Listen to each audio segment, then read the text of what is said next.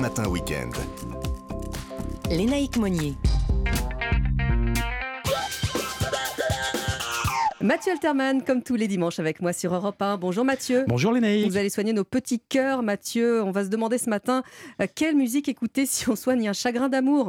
Oui, je suis un altruiste qui pense au malheur de ses prochains. On ne passe pas toutes et tous une bonne année. Alors pour se relever d'une séparation, j'ai souvent pris du plaisir à écouter des complaintes si tristes que mon chagrin faisait à côté pas le figure. Mais attention, il faut que les chansons sonnent vraies, qu'elles répondent au vécu de l'interprète. L'inventeur du genre est Frank Sinatra, qui au milieu des années 50 divorce d'Ava Et termine la décennie le moral à zéro avec en apothéose la sortie de son album No One Cares, qu'il appelait lui-même sa collection de chansons suicidaires.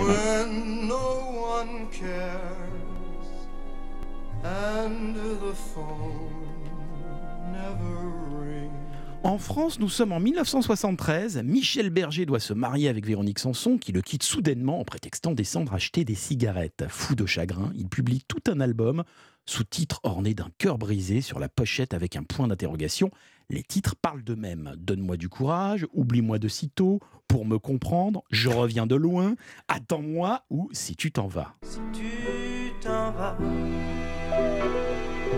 si tu t'en vas,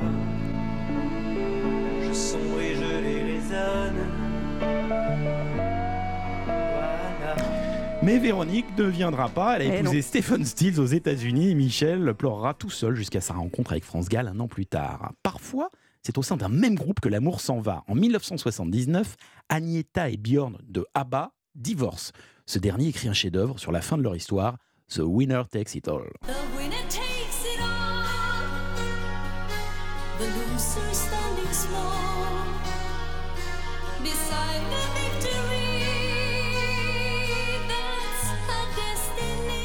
Une chanson donc totalement autobiographique. Alors le succès est tel qu'il donne une idée à l'autre moitié du groupe, Annie-Fried et Benny, qui se séparent aussi dans la foulée. Alors je sais pas comment vous êtes vous derrière le poste. Nous ici, euh, ça, ça chouine un peu, ça pleurniche un peu en studio. Mathieu, ce qui est fou quand même, c'est que le public est ému en écoutant ses chansons, mais encore euh, moins que ses créateurs. Ben oui, parce qu'ils l'ont vécu pour de Eh vrai. ouais. C'est la même histoire pour le Go Your Own Way de Fleetwood Ouais. Mac, qui nous narre la séparation entre la chanteuse Stevie Nicks et le guitariste Lindsey Buckingham.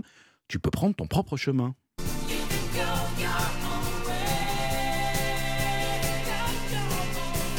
Retour dans l'Hexagone avec Serge Gainsbourg, marqué à jamais par sa rupture avec Jane Birkin, et qui écrit Sorry Angel, véritable blues qui susurre sa douleur. C'est moi qui t'ai suicidé, mon amour.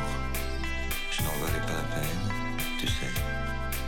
Sans moi, tu as décidé, un beau jour, décidé que tu t'en allais. Mais ce qui demeure le plus impressionnant en termes de spleen amoureux est l'œuvre quasiment intégrale de Françoise Hardy. Pratiquement tous les textes qu'elle a écrits font écho de sa relation avec Jacques Dutronc, comme le très beau La Question. Tu es le sang de ma blessure.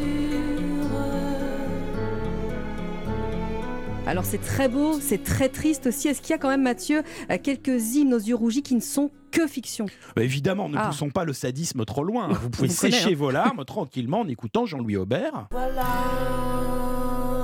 c'est fini.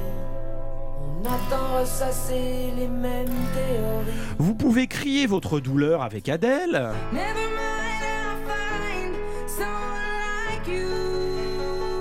Et l'un des musts en la matière qui a tant fait pour le marché du mouchoir en papier reste Céline Dion, l'iceberg, le froid, Rose et Jack.